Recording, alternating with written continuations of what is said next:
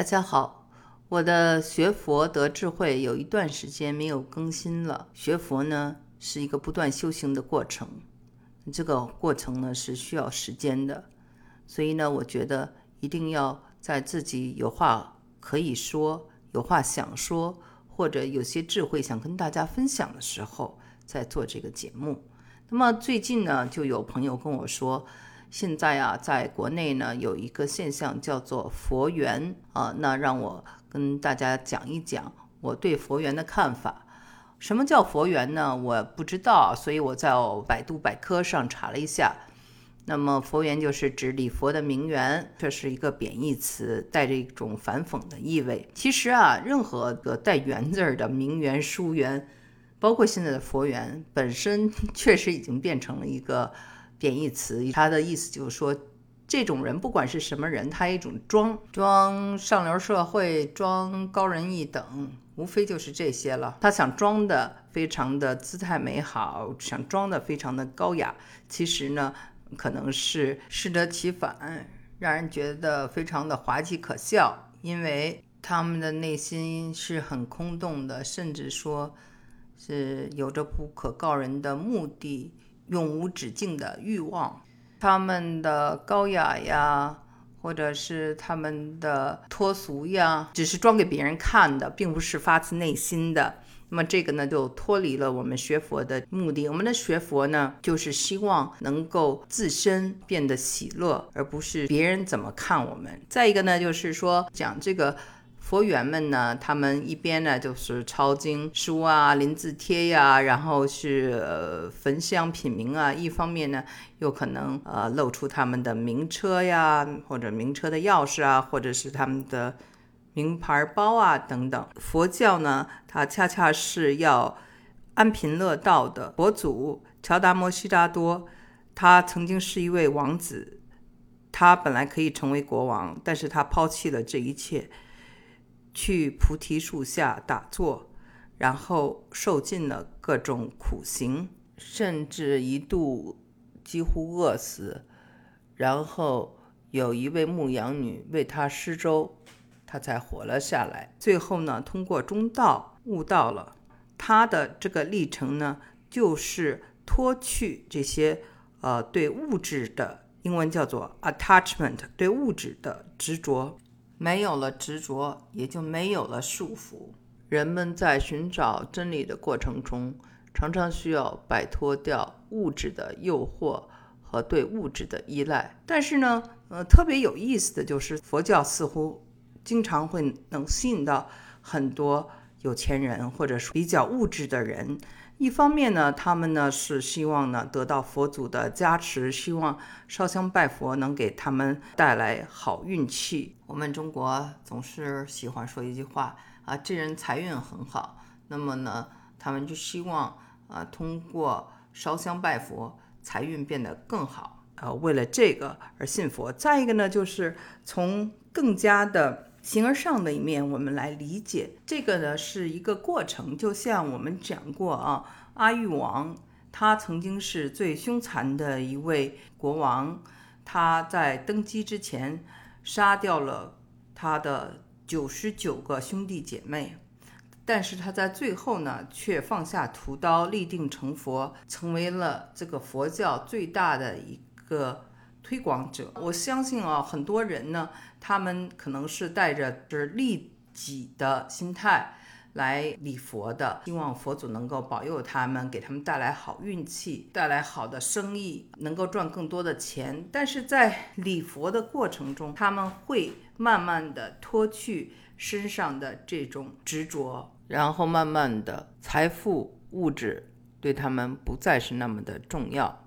他们通过真理，通过修行，通过悟道，真正的感受到喜乐。这一点呢，我想就是从一个极端到另外一个极端，就好像是异性相吸啊啊！这种个物质比较丰富的人，精神上达到同样的富饶，他该怎么办？所以呢，为什么佛教？会吸引这些比较物质主义的，呃，看似矛盾，其实并不矛盾。而且呢，我就记得，确实也有很多人呢，他们呃认为说，呃念佛的人或者信佛的人呢，都是一些比较有好的善缘。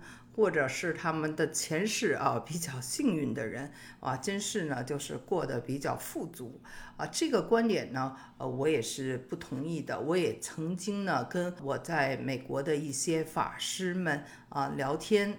那我们知道，对财富的过分的追求就是一种贪。那么呢，贪嗔痴这三点呢，是啊学佛的人要想达到彼岸，要想得到喜乐。这是大家都需要做的功课，啊，克服掉身上的贪嗔痴。那么呢，我们当然呢能够理解这些，呃，就是所谓的佛缘，因为哪里有有钱人，他们就希望去哪里，对不对？因为他们对这些人有所图，而且呢，佛教我们看啊，从手串啊，从这个素菜啊，还有。请一尊佛或者唐卡等等，包括烧高香等等，都是比较昂贵的。我记得我在北京的静心莲呐，或者是雍和宫旁边的京兆尹去吃素斋，差不多人均都要在五百块钱，也是价格不菲的。因为看到了这些商机，所以呢，这些佛缘们。就希望能够认识有钱人或者赚有钱人的钱，那么呢，就把这个佛教看作了一种是他们的赚钱的机会。这个呢，在跟一些网红啊、现在的流量啊、链接呀、带货呀连接到一起，那么就变成了一种啊典型的所谓的佛缘文化。我们呢？我觉得其实也能理解吧，这些事儿都能理解。人家也要赚钱嘛，人家也想高养嘛，对吧？啊，他们这个把戏你也都看得出来了，呃，没有必要啊。就是我觉得过分的指责，过分的指责就变成一种嗔啊，嗔贪嗔痴的嗔啊。他们跟佛结缘，他们至少呢装样子也能感受到这是一个美好的东西。所以呢，从这点来说呢，他们是在路上的人，他们可能离他们的想修行或者他们想达到的这种财富程度，或者他们想达到的这种修行的境界还差得很远。但是，也许他们在这个接触中会慢慢的改变自己。我曾经认识很多时尚圈的朋友。说真的，有很多朋友的变化是非常让我吃惊的。二十多年前我认识的几个朋友，有的开着玛莎拉蒂，有的穿的皮裤，有的人呢就是啊都是奢侈品的大老板等等。在这种比如说呃慈善晚宴，可能他会一掷一百万美金，然后就是呃供养一尊佛等等。呃，再见到时候，很多女性啊，我们讲的就是这种，当时也是比较典型的佛缘，只不过他们不是卖东西，但是他们确实还是穿着的，就是以前是名牌，到后来就穿着的很素雅。呃，以前是背这种啊各式各样的包啊，Gucci 啊，或者 Chanel 啊，或者是这个 Hermes，到后来呢。就都背一个布包，所以呢，看到他们确实的变化。那么在谈吐中呢，我以前呢就是持一种怀疑态度，觉得是不是装样子啊？但是在每一次的聊天中，我都发现我的这些朋友们确实在不断的进步。他们在这个礼佛的过程中，从以前的肤浅变到慢慢的非常的有思想了。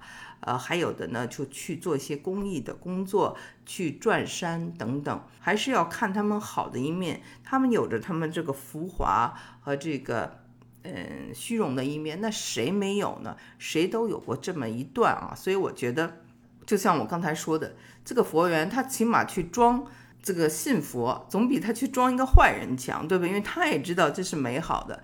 嗯，那他装呢，你大概也知道他为什么装。那的就是我们还是要一种怜悯心，一种同情心，因为他呢，我相信只要接触了这个文化，他就是抄经，就是他呃做做样子，他也会写这几个字，也会去慢慢的接触。我觉得只要去接触呢，这都是呃好事，这都是他们在转变的一个开始，种下的一个种子。当然了，有人说这个他们的很多的做法是非常的不好的，因为有点对这个佛教亵渎了。